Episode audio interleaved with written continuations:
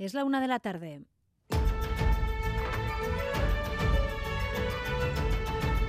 Crónica de Euskadi con María Cereceda.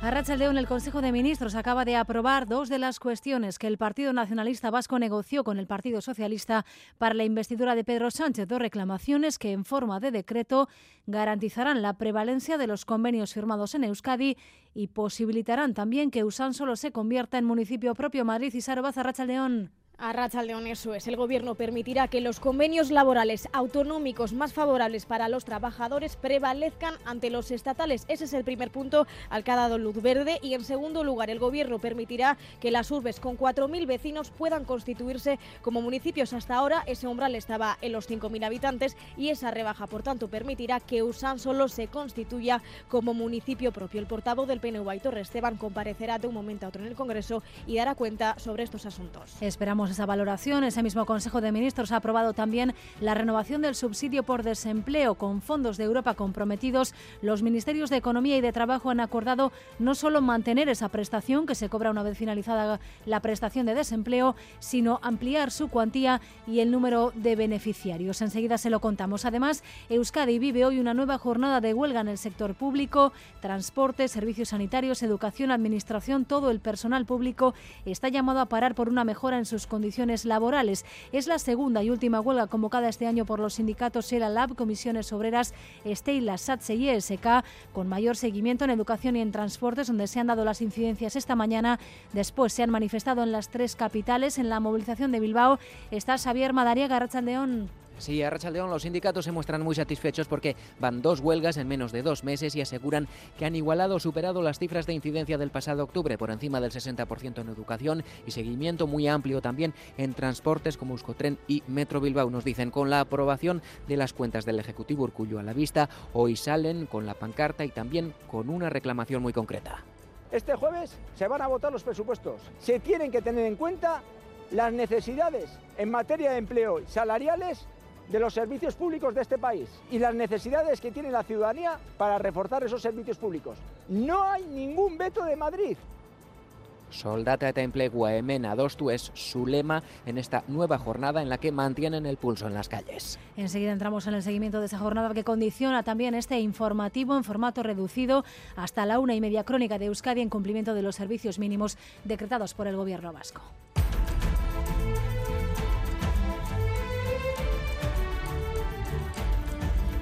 En Madrid, reunión importante esta tarde sobre transferencias. Es una de las cuestiones que el Gobierno vasco tiene pendientes en la recta final de esta legislatura. Olatz Garamendi se va a reunir con el ministro Torres para abordar tres traspasos pendientes. A ello se ha referido el portavoz del Gobierno vasco y consejero de Cultura y Deporte, Vingan Zupiría, que lanzaba también este mensaje tras conocerse este fin de semana la denuncia por agresión sexual continuada a un directivo del Lointec Guernica.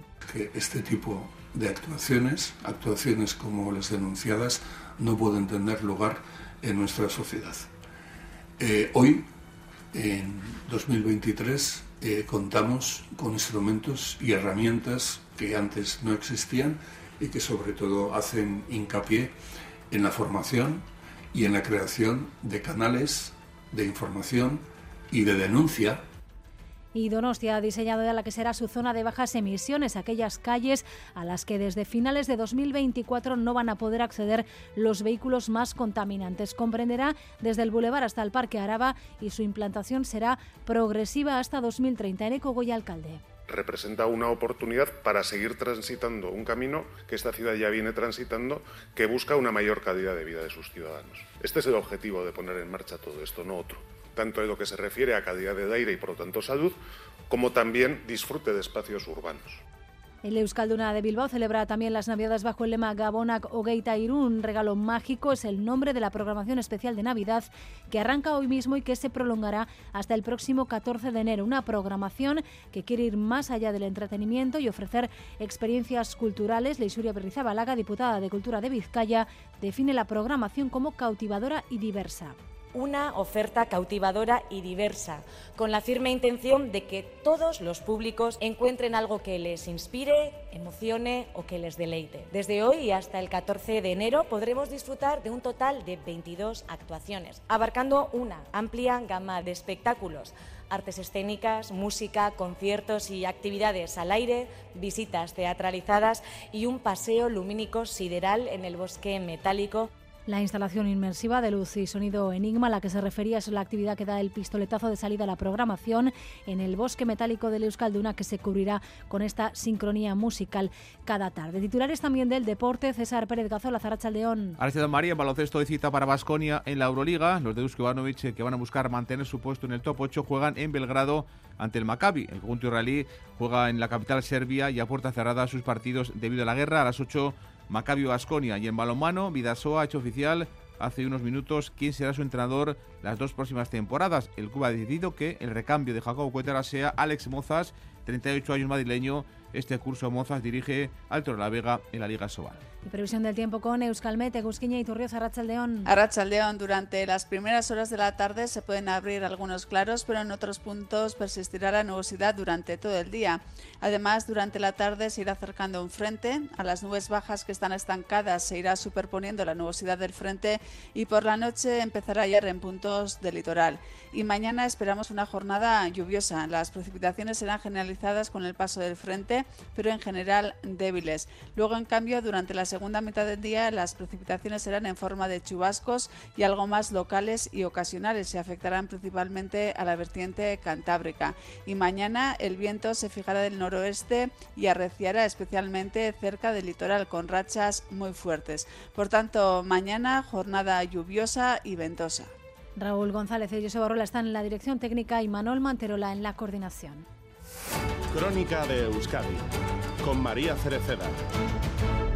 Se lo adelantábamos en portada. El gobierno español cumple ya con dos de los compromisos que el PSOE adquirió con el PNV para la investidura de Pedro Sánchez. Dos cuestiones que tenían que ser reguladas por decreto y que acaba de aprobar el Consejo de Ministros. Por un lado, la prevalencia de los convenios vascos sobre los estatales y la modificación necesaria para que Usán solo pueda convertirse en municipio. Isaro Rachaldeón.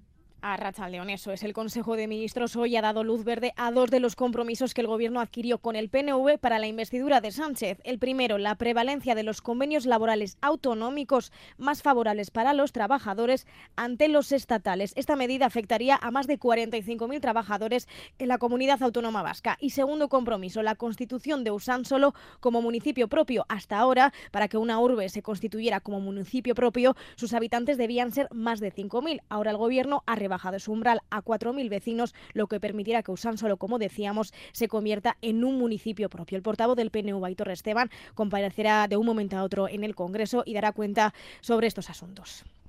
Gracias, Isaro. Además, reunión clave esta tarde de la consejera vasca de Gobernanza en Madrid también para abordar, en este caso, las transferencias pendientes. Otra de las cuestiones que el gobierno que tiene pendiente el gobierno vasco con el gobierno central antes de que termine la legislatura. La competencia sobre ferrocarriles de cercanías, la homologación de los títulos universitarios extranjeros y el sistema de acogida de migrantes están sobre esa mesa y no hay iglesia.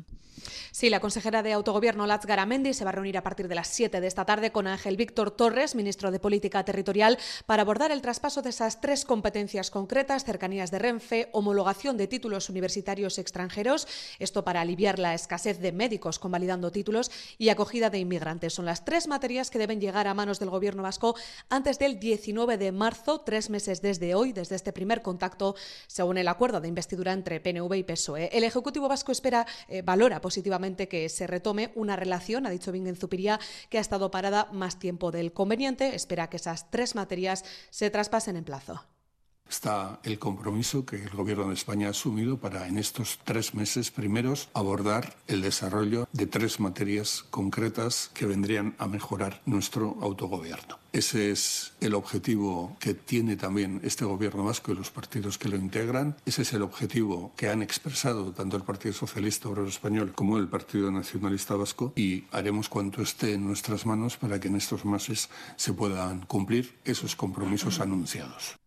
Desde que en mayo de 2021 la Comisión Mixta de Transferencias acordase traspasar cuatro materias, entre ellas prisiones, el Gobierno de Sánchez no ha cedido ninguna otra competencia del calendario pactado. Como decimos, hoy se retoma esa relación con esa reunión Garamendi-Torres. Comenzábamos eh, hablando desde el Consejo de Ministros que ha aprobado también la renovación del subsidio, la, renovación del subsidio por desempleo con fondos de Europa comprometidos. Los ministerios de Economía y de Trabajo han acordado no solo prorrogarlo, sino elevar las cuantías e incluir nuevos beneficiarios. Isaro.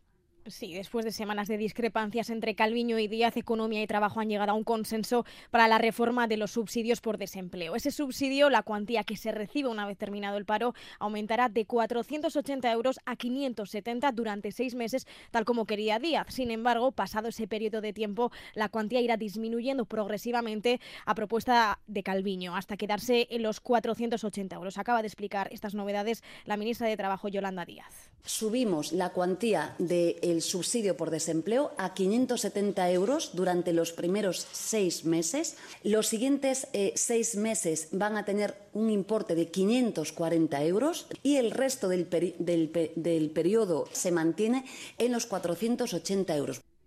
Los beneficiarios del subsidio también aumentan. Podrán percibirla los desempleados menores de 45 años sin cargas familiares, los mayores de 52 con cargas familiares, aunque la renta máxima establecida por hogar se supere, y los trabajadores transfronterizos. Más novedades. A partir de ahora no habrá que esperar un mes desde que se solicita el subsidio para percibirla y la ayuda se podrá compaginar durante seis meses con un sueldo desde que se encuentra trabajo.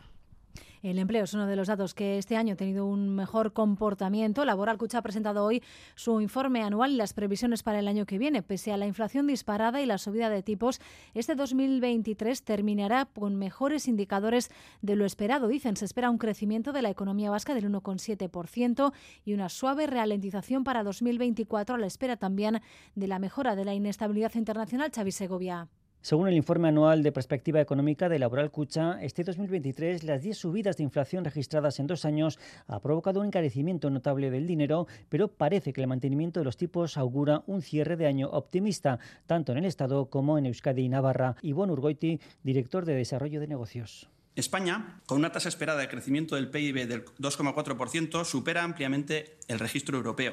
Y tanto en la CAP como en la Comunidad Foral de Navarra, estimamos que la cifra será del 1,7% y deben ser considerados como unas buenas cifras en un entorno no está exento de, dificultades. Para el 2024 la economía parece que tendrá un buen comportamiento gracias al empleo y los servicios, aunque crezca menos, porque la situación parece estabilizarse. Aún así, no se descarta que hasta la segunda mitad del año no se puedan bajar los tipos de interés. Joseba Madariaga, director de estudios. Deterioros significativos indicarían un marcado enfriamiento de la economía, lo que ayudaría a los precios a volver al entorno del 2% con mayor celeridad y provocaría bajadas de tipos incluso en la primera mitad del año. En cambio, si se prolonga la situación actual, con un mercado laboral que no muestra deterioro, lo razonable es que las bajadas de tipos se produzcan en la segunda mitad del año.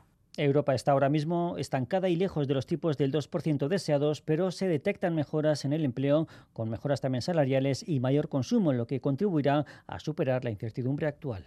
Euskadi vive hoy una nueva jornada de huelga en el sector público, transporte, servicios sanitarios, educación, administración. Todo el personal público está llamado a parar por una mejora en sus condiciones laborales. La mayor incidencia se ha notado esta mañana en educación y en transportes. Las manifestaciones se han repetido en las tres capitales. Javier Madariaga ha seguido la movilización en Bilbao. Xavier Arrachaldeón. Sí, a León más del 60% de incidencia en educación, seguimiento también muy amplio en, transportes y en atención primaria de Osaquideza. Con esos datos a Campecho los sindicatos en Bilbao. Acaba de concluir la manifestación después de casi dos horas de recorrido y mitin con la Gran Vía cortada a las puertas de la sede del Gobierno vasco. El Departamento de Salud destina anualmente 222 millones de euros a la sanidad privada en lugar de invertir ese dinero en Osaquideza en el atril representantes del LAB, Comisiones Obreras y ELA. Los trabajadores y trabajadoras públicas hemos dicho basta y hemos decidido salir a la calle y nuestra movilización está obligando a instituciones y partidos políticos a dar pasos. Las centrales sindicales están convencidas de que movilizarse está siendo la única forma de forzar las negociaciones de muchos convenios. Por eso apuestan por seguir manteniendo el pulso en las calles. Quieren un 10% más de sueldo para recuperar el poder adquisitivo perdido por el funcionariado. Jarraituko gure eskaerek erantzun egoki bat arte. Eta izan ziur, ala izango. Hoy han reclamado que los presupuestos que el jueves aprobará el Parlamento vasco tengan en cuenta las reclamaciones de la mayoría sindical y que aprovechando la aritmética parlamentaria del Congreso de los Diputados, los partidos vascos fuercen para que sueldos y empleos públicos de Euskadi se decidan aquí y no en Madrid. Así, esta recta final del año, los sindicatos no dejan de presionar en las calles. Y prometen seguir manteniendo el pulso hasta lograr los servicios públicos reforzados que reclaman. A la espera de datos actualizados de seguimiento del Gobierno vasco, su portavoz Bingen Zupiría se ha vuelto a referir a los motivos de esta huelga e insiste en que esa reclamación de negociar aquí los salarios de lo, no es competencia de su Ejecutivo. La mayoría de los sindicatos vascos han querido poner en la bandeja del Gobierno vasco una petición que corresponde a la Administración Central Española. Por lo tanto, esta reivindicación eh, que busca una mejora de las condiciones salariales de los trabajadores de la Administración Pública Vasca, a quien realmente ha afectado ha sido a una parte de la ciudadanía vasca. Donosti ha presentado ya la que será su zona de bajas emisiones, aquellas calles a las que dentro de un año no podrán acceder ya los vehículos más contaminantes. Comprenderá desde el Boulevard hasta el Parque Araba y su implantación será progresiva hasta 2030, Oscar Pérez. La zona de bajas emisiones abarca el centro, desde el Boulevard hasta el Parque Araba, como has dicho, también la Perla, incluyendo todo San Roque y quedando dentro del punto más contaminante de la ciudad, situado en la Plaza Easo. A finales del próximo año entrará en vigor en dos fases. La primera llegará hasta 2028 y los vehículos sin etiqueta, un 10% en Donostia, no podrán entrar salvo residentes y vehículos autorizados. En la segunda fase, entre el 2028 y el 30, aumentarán las restricciones y habrá también vehículos con etiqueta de contaminante que no podrán acceder a esa zona. Con estas medidas, el Ayuntamiento espera reducir cerca de un 40% las emisiones. En Ecogoya, alcalde. La puesta en marcha de este proceso es obligatoria para un municipio como San Sebastián, que tiene más de 50.000 habitantes. Pero no me quiero quedar con eso porque creo que representa una oportunidad para seguir transitando un camino que esta ciudad ya viene transitando, que busca una mayor calidad de vida de sus ciudadanos. Este es el objetivo de poner en marcha todo esto, no otro, tanto en lo que se refiere a calidad de aire y, por lo tanto, salud, como también disfrute de espacios urbanos. El ayuntamiento insiste en que todo residente en el centro podrá entrar con su vehículo, tenga o no etiqueta, lo mismo quien tenga solo un garaje o sea un repartidor o vehículo comercial con autorización. Marisol Garmendia es la concejal de Ecología un mensaje de tranquilidad a la ciudadanía donostiarra, porque, como digo, el 90% prácticamente de los vehículos que circulan por el centro van a poder seguir haciéndolo de igual manera con total normalidad. La ciudad no se cierra. El ayuntamiento quiere que el proceso que comienza ahora sea abierto a las aportaciones de la ciudadanía y los partidos políticos, que podrán trasladar sus propuestas en los próximos meses antes de que se apruebe la ordenanza definitiva en octubre. El control de los vehículos que entren en la zona de bajas emisiones se realizará mediante cámaras de control de matrículas. Un juzgado de Guernica sigue instruyendo la denuncia de una jugadora del Lointe contra su exentrenador de baloncesto, Mario López, por agresión sexual a la espera de decisión judicial. El Gobierno vasco hace hincapié en que actualmente hay herramientas de formación y comunicación para que hechos como estos no ocurran y para que se puedan denunciar, Natalia Serrano. Sí, Vingue Zupiría, portavoz consejero también del Departamento de Cultura, Política, Lingüística, Actividad y Deporte, respeta los tiempos judiciales, señala, será la justicia quien decida sobre la denuncia, pero añade que este tipo de actuaciones, actuaciones como las denunciadas, no pueden tener lugar en nuestra sociedad.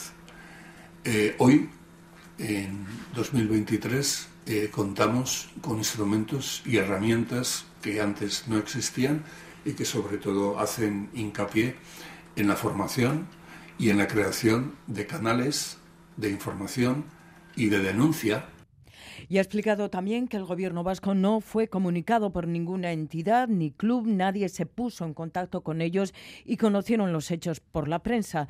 Desde hace un año se instruye en un juzgado de Guernica la denuncia de esta mujer contra el que fuera su entrenador. El juez, a lo largo de ese año, ha sido el encargado de llevar a cabo las diligencias y posibles citaciones para tomar declaración. Después de un año se sigue instruyendo la denuncia. Ayer el club cesó ah, de su actual cargo al que fuera entrenador Mario López tras conocerse públicamente ya y abiertamente la denuncia y también porque para entonces la Federación Española de Baloncesto ya les había trasladado el pasado viernes que habían dictado medidas cautelares. La Federación recibió el pasado mes de octubre una denuncia y abrió un expediente e investigó. Ayer la multitudinaria marcha convocada en Guernica por el movimiento feminista en este se cargó contra la impunidad con la que el club ha tratado al denunciado y de momento el movimiento feminista no hace decidido, pero tampoco descarta nuevas acciones para poner en marcha. Las exhumaciones que se estaban llevando a cabo en el Valle de Cuelgamuros están paralizadas. La Audiencia Nacional daba ayer orden de parar temporalmente, de forma cautelar, esos trabajos para estudiar una denuncia del familiar de una de las mujeres enterradas allí que dice que no se ha pedido permiso para tomar muestras de ADN a los restos. El Gobierno prepara ya el recurso contra esa decisión, Isaro. Sí, la Audiencia Nacional ha paralizado las exhumaciones en el Valle de Cuelgamuros de forma urgente y de manera cautelarísima. Lo ha hecho a petición de la nieta de una enterrada de la Basílica, representada por abogados cristianos, que ha alegado la vulneración a la libertad religiosa. El juzgado ha dado tres días a Patrimonio Nacional para que haga alegaciones. El fallo se comunicó ayer. Se da ese tiempo para analizar la situación a fondo y posteriormente poder tomar la decisión definitiva. El ministro de Política Territorial y Memoria Democrática, Miguel Ángel Torres, ya ha anunciado que el Gobierno recurrirá al fallo. Bueno, no compartimos lógicamente ese fallo judicial, que además nace de iniciativas también individuales, creo que erróneas, y lo que vamos a hacer lógicamente es recurrir ese fallo y tenemos posibilidad de recurrir ante el Tribunal Superior para que esas exhumaciones continúen. Hay una ley de memoria democrática aprobada por el Parlamento español. Sin embargo, aún no conocemos si se ha presentado algún recurso por parte del Gobierno o Patrimonio Nacional. Caritas ha atendido en Navarra en lo que va de año a 5.000 personas en situación de necesidad. Las cifras apuntan desde hace unos años a un incremento paulatino de esta realidad, pero al margen de la evolución de las personas que han recibido ayuda en Caritas, sus responsables alertan de una nueva realidad. Hay cada vez más personas y cada vez más jóvenes en situación de exclusión severa y sin hogar o en Arangoa. Dice Caritas que se han roto todos los esquemas en cuanto al perfil. Cada año son más jóvenes y hay más mujeres en situación de sinogarismo. Este año ha atendido a 576 personas sin, sin hogar, Mayoritariamente siguen siendo hombres, el 90%, pero es significativo el aumento de las mujeres. Ha atendido a 50. La edad media baja hasta situarse en 37 años. La mayoría proceden de Marruecos y Argelia, también llegan de otras comunidades y de Europa. La directora de Caritas de Pamplona Tudela, Maite Quintana, advierte los recursos están desbordados, hay que adaptarlos y urge a las administraciones a plantear una intervención integral en el área social de vivienda, educación, salud y empleo. Estamos hablando de personas jóvenes. Podemos hacer dos cosas, o las abocamos a las ayudas sociales, generamos una conflictividad estupenda, o hacemos planes integrales, porque son personas que si se les forma, se les da una autorización de trabajo, hay muchas de estas personas que realmente pueden salir adelante. Caritas ve también absolutamente necesario un enfoque de género, porque las mujeres sin hogar, dice, son la parte más vulnerable, hay que darles espacios seguros y requieren una atención específica. El obispo de Bilbao, Joseba Segura, ve con buenos ojos la decisión del Vaticano de permitir bendecir a parejas homosexuales en los, en los encuentros de Videbarrieta Gunea, en los que participaba ayer por la tarde. Segura hablaba también de abusos sexuales a menores en el seno de la Iglesia. Cree que es un problema que afecta a muchos en ámbitos de la sociedad, como el educativo o el deportivo, y que hay que abordar porque causa un terrible sufrimiento a las víctimas. Anegoñi. Y para acompañar en ese sufrimiento y pedir perdón a las víctimas, la diócesis de Bilbao celebró el pasado mes de marzo un acto de oración el obispo de Bilbao, Joseba Segura, valora positivamente que los casos de abusos sexuales a menores estén aflorando, pero insiste en que la Iglesia no es el único ámbito en el que ocurren. Esto no salía, ahora ya está. Yo creo que está saliendo y bueno, si nosotros hemos tenido que ser los primeros que hemos tenido que asumir nuestra responsabilidad, pues bien está. Digamos que Francisco está contento con cómo se hacen las cosas en Bilbao en este tema. El obispo de, Bilbao se refería también a la decisión del Vaticano de bendecir a las parejas homosexuales, aunque aclaraba sin equipararlas al matrimonio. Una bendición a una pareja es algo distinto a un matrimonio. Un matrimonio es un sacramento la Iglesia Católica considera que no hay sacramento si no se cumplen determinadas condiciones y circunstancias. Para evitar que exista una confusión y que parezca que es sacramento, lo que dicen es, por ejemplo, que a la bendición no se venga en una ceremonia especial en un sitio religioso, vestidos como contrayentes, etcétera y tal y cual. Sobre el papel que la mujer juega en la Iglesia, el obispo ha puesto en valor que cada vez ocupan mayores puestos de responsabilidad, aunque ve lejana la posibilidad de ordenar mujeres sacerdote.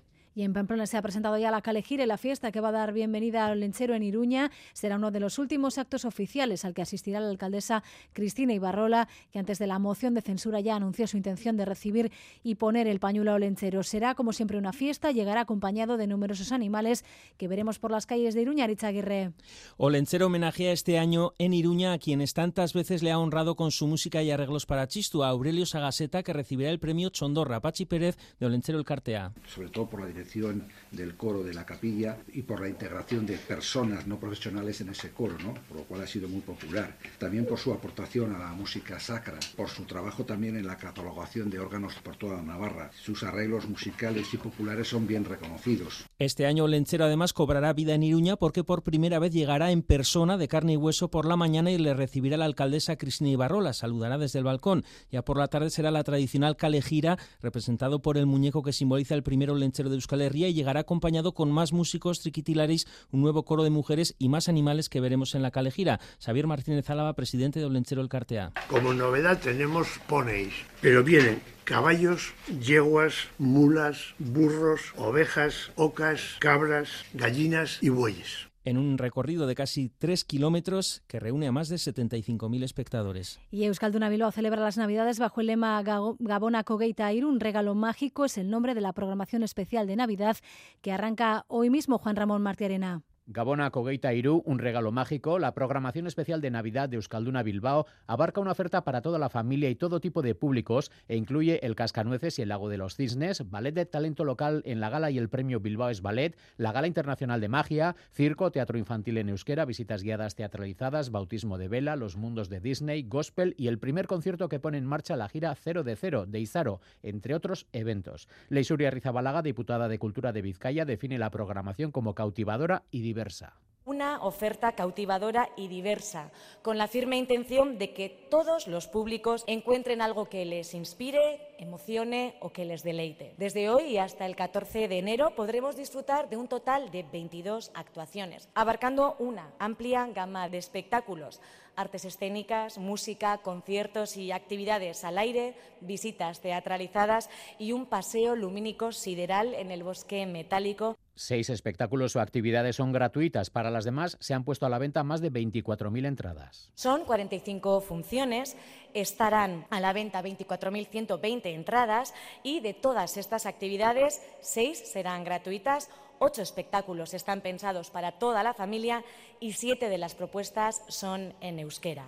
La instalación inmersiva de luz y sonido Enigma es la actividad que da el pistoletazo de salida a la programación en el bosque metálico de Euskalduna que se cubrirá con esta sincronía musical cada tarde a partir de hoy hasta el 14 de enero. Y vamos con lo más destacado del deporte, César Pérez Gazolaz. Ahora de María en baloncesto cita hoy para Basconia en la Euroliga. El equipo de Ivanovic eh, va a buscar mantenerse su puesto en el top 8. Juega en Belgrado ante el conjunto del Maccabi, un equipo vasconista que ha perdido sus últimos dos partidos ante la Virtus y Barcelona. Están empatados los dos equipos, Maccabi y Basconia, con ocho victorias. Ivanovic. Sobre todo dar confianza a jugadores, porque esto no es verdadera cara de este equipo y verdadera cara de esos jugadores. Yo creo que son, y son mucho mejores que esta noche que han demostrado. En balomano, Vidaso ha hecho oficial hace unos minutos eh, quién será su técnico las dos próximas temporadas. El recambio de Cuétara será Alex Mozas, es madrileño y este curso dirige Alto La Vega en la Liga Sobal. Y hoy se ha presentado la Copa de la Reina de Balomano, que se va a celebrar en Donostia el próximo mes de mayo, los días 10, 11 y 12. El Superamara Vera Vera será el club organizador. Los partidos se van a jugar en Yumbe. Hace dos años también la Copa fue en la capital de Donostiarra y Vera Vera no se clasificó para la final. Tati Garmendia, la máxima responsable deportiva del Superamara Vera Vera, ha desvelado que las propias jugadoras les pidieron que volviesen a organizar la Copa. Ellas pidieron esta Copa porque querían, no me gusta la palabra revancha, pero bueno, querían pues ganar el título en casa, organizar una copa con todo el trabajo, sobre todo nuestra copa, que hasta ahora nadie ha organizado una copa como la que, como la que hemos organizado entre todos, ¿no? Y la Winter Series de cesta punta de Garnica triunfa anoche de Johan Sorozabal y López ante Joaquín Arbe y Manzi, que clasifica a los primeros para semifinales. Se impusieron en dos jocos, 15-14 eh, y 15-7. De momento ya dos parejas en semifinales de Winter Series, Goico y Lequerica y Johan y López.